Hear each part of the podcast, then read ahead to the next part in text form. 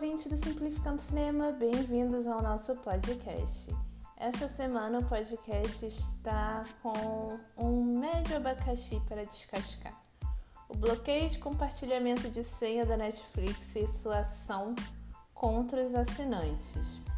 Procurar o Procon ou pensar em uma regulamentação resolveria o problema?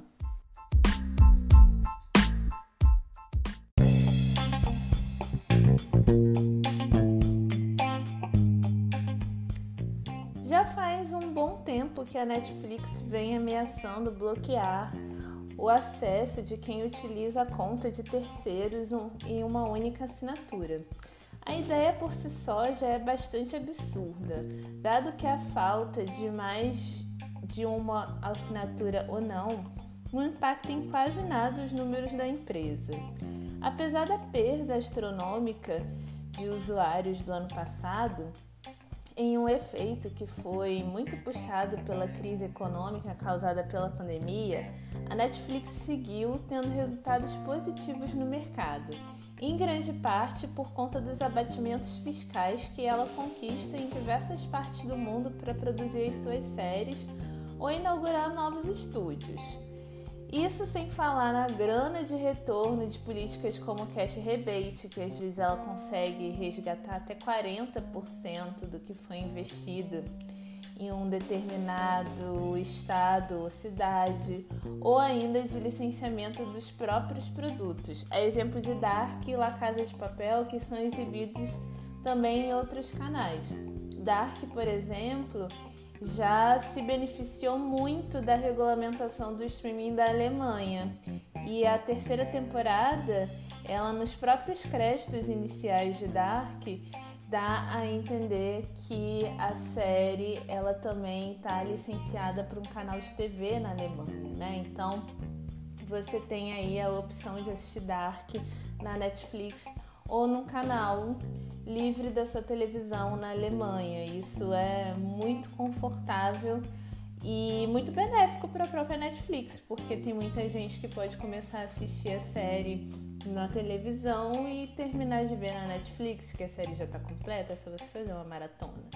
Né? Então tem todas essas fontes de recursos que a maioria das matérias que eu peguei para ler, para entender é, um pouco mais sobre o que, que a Netflix estava planejando para o Brasil nesse sentido, não fala, né? Só fala, ah, porque a receita da Netflix é toda em cima da assinatura, mas é mentira.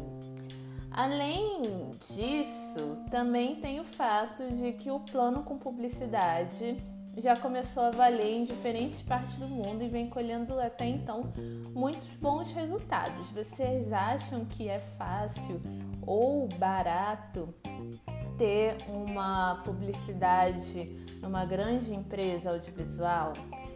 Essa é a principal fonte de renda, inclusive, das, das programadoras de TV a cabo.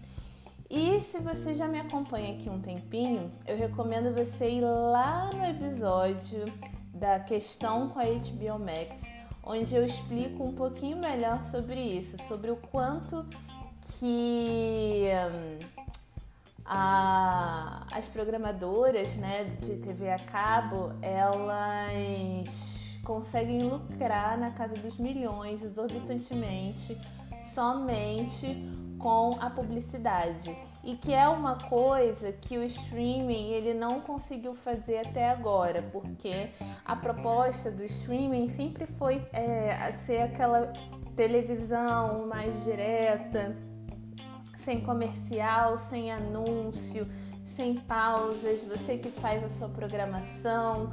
Se você quiser maratonar uma série de nove temporadas, você maratona, você não tem mais aquela coisa de esperar na, na semana que vem para ver o próximo episódio.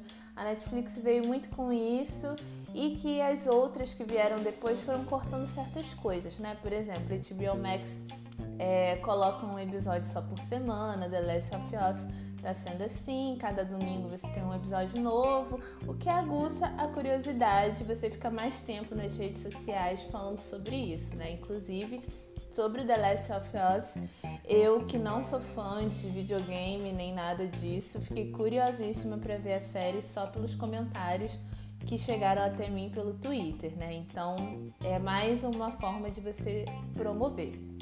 Mas a publicidade ela sempre teve um papel muito específico para tudo quanto é canal de TV, seja a cabo ou seja aberto. É, não deixa mentir aí, né? A gente que acompanha BBB ou que a gente sabe como que funciona é, a fonte de renda do BBB, é tudo em cima de patrocinadores que dão muito dinheiro. O BBB se tornou o verdadeiro horário nobre é, da TV Globo, principalmente agora, né, com essa novela horrorosa que é a Travessia da, no horário nobre da TV Globo. Mas, enfim, então, o que, que explica a vontade de bloquear o compartilhamento de senhas? Bom, só mais lucro, obviamente, né?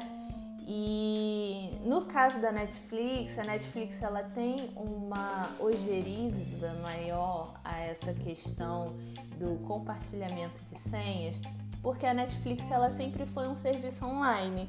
Ela começou como uma locadora, tipo aquela Blockbuster que tinha antigamente aqui no Brasil, que você alugava o DVD que você queria e chegava na sua casa e depois de três dias, dois dias, uma pessoa vinha buscar o DVD de volta, né? Então a Netflix ela começou a operar dessa maneira e esse serviço ainda existe nos Estados Unidos, né? Apesar de que a receita que, a, que eles lucram com isso é infinitamente menor do que qualquer outra aqui que eu dei o exemplo.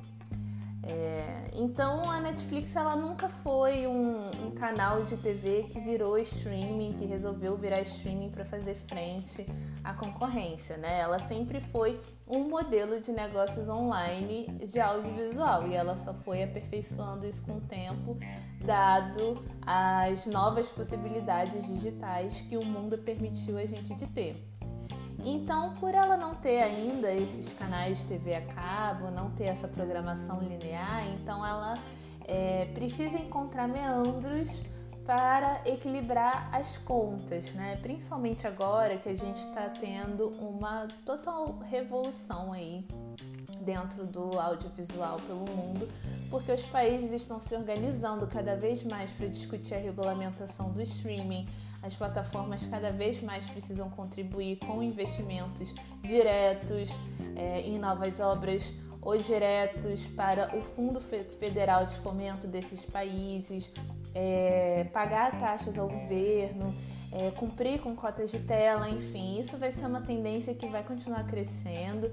A gente tem aí agora a Austrália voltando a discutir a questão, que coitada, ela já está aí desde acho que de 2019, 2020 tentando isso e até agora não conseguiu, mas está tentando. O Brasil vai voltar a tentar, outros países da América Latina também, o México né? E a gente já tem o Canadá regulado aqui na América, então é uma tendência que vai é, continuar acontecendo. Isso não vai ser só exclusivo de União Europeia, de Canadá, nem nada, né? Então a Netflix, nesse sentido, ela precisa encontrar esses meandros. Salvo dizer que esse ano, né? E vocês me corrijam se eu estiver errada, vai ter a transmissão dos Screen Actors ao vivo pelo canal da Netflix. Então, até isso, ela já está testando um modelo para conseguir é, ter lucro em cima disso. E vai ter lucro em cima das views? Não somente, com certeza vai ter é, publicidade em cima, patrocinando essa iniciativa, em que a Netflix vai lucrar aí uns milhões é, que não vão justificar ela querer é, punir o, o assinante por compartilhar a senha dele, né? É, então, de certa maneira, né, dela não ter, tipo, é, esses canais de TV a cabo, essas outras fontes de, de receita, é, acaba que ela passa a querer constranger o usuário para tentar se beneficiar e, e diminuir o prejuízo, que é um prejuízo que existe em qualquer outro modelo de streaming, tá, gente? Todas essas plataformas milionárias de streaming que tá trazendo aí The Last of Us, Succession, Stranger Things, todas elas terminam no vermelho. O streaming não é um modelo de negócios que tá no azul. Ele ainda não chegou nesse patamar. Ele ainda investe muito menos do que a TV a cabo. Pode dizer o que quiser, mas essa é a verdade e só investe o que investe porque sempre tem o apoio público por trás. Seja na questão de isenção fiscal, seja como parceiro de coprodução, uma coisa que a Netflix inclusive faz muito na Espanha. É, seja de qualquer outra forma em que ela possa usar uma intermediadora, né, no caso uma empresa audiovisual do país que ela quer produzir e conseguir se beneficiar disso, né? E aí é o que nos leva às nossas questões principais do episódio. Reclamar no, no Procon vai ajudar? Se tivesse uma regulamentação do streaming, ajudaria? E a resposta é não para ambas as perguntas. E por quê? Eu confesso que quando a Netflix começou a fazer isso e testou primeiramente em alguns países latinos, eu até cheguei a vislumbrar uma possibilidade de que uma regulamentação do serviço ajudaria a gente a combater essa questão um pouco mais rápido. É, até mesmo por conta né, do caso no Chile, que é muito parecido, em que a Netflix foi para a justiça, ficou lá no banco do STF lá do, do Chile, é, esperando um julgamento que foi a favor da empresa, né? E aí é lógico que pesou um pouco de não ser um serviço ainda regulamentado no país, mas o que pesou mesmo é o que vai pesar aqui pra gente. E que é o seguinte: a questão do bloqueio da, do compartilhamento de senha esbarra muito mais na nossa LGPD, a Lei Geral de Proteção de Dados. Isso aí. Segundo a lei, a Netflix ela só pode ter acesso aos dados do usuário se assim ele consentir em contrato. Daí a importância de ler todos os termos e condições do serviço antes de concordar com a assinatura. O que provavelmente, antes de ser implementado de vez no Brasil, a Netflix deve mudar algumas coisas. Então fica a dica aí de sempre estar tá lendo os termos e condições da Netflix para ver é, se o que ela vai fazer com o bloqueio da senha já é uma coisa legal. Mas de certo modo, não digo 100%, ela ainda tem uma razão de fazer isso e não ser punida pelo Procon. Por quê? Porque a partir do momento que você legaliza lá a sua assinatura, você concorda com os termos e condições do serviço.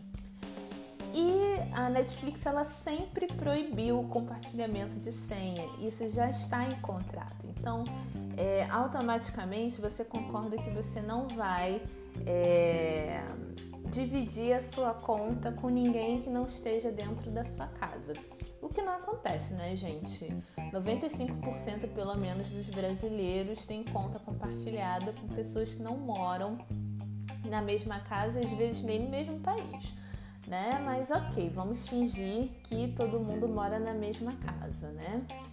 É, então, é, isso já é uma coisa proibida. Então, se você levar a questão para o PROCON, o PROCON provavelmente vai dizer: olha, mas a empresa tem razão, porque aqui, nos termos de uso, ela está proibindo, então não tem o que fazer.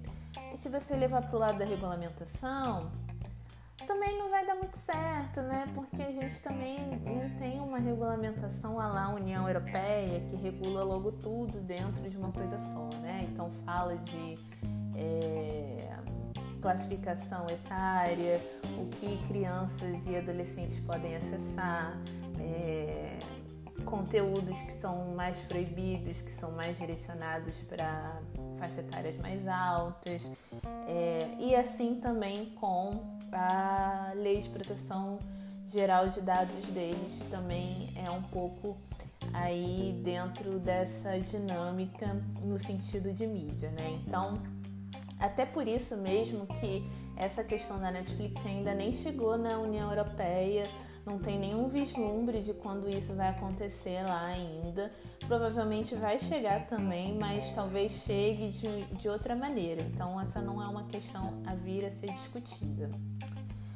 É, então, é quase impossível a gente encontrar um método de driblar isso que não seja pagando a taxa que parece que eles vão querer colocar, né? Então, sei lá, se você divide a sua conta com quatro pessoas, você vai ter que pagar uma taxa adicional da mensalidade, que já é caríssima, para que essas pessoas tenham acesso ali, né? Que você legalize o acesso. Então é como se você estivesse pagando diversas assinaturas é, ao mesmo tempo numa conta só, o que é um absurdo. Eu não acho que isso vai durar por muito tempo.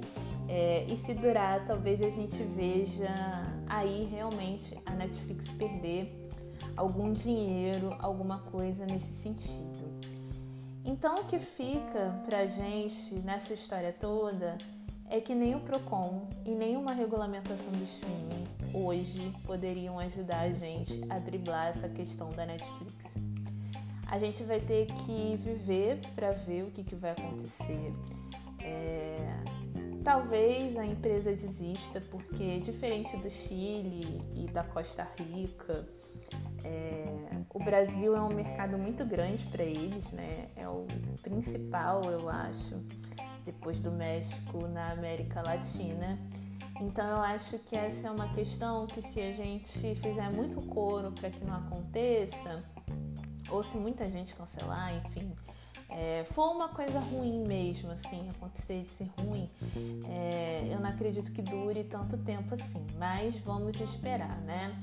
É, e acompanhar especialistas em direito digital é, que estão sempre dando dicas, sempre falando sobre essa questão nas redes.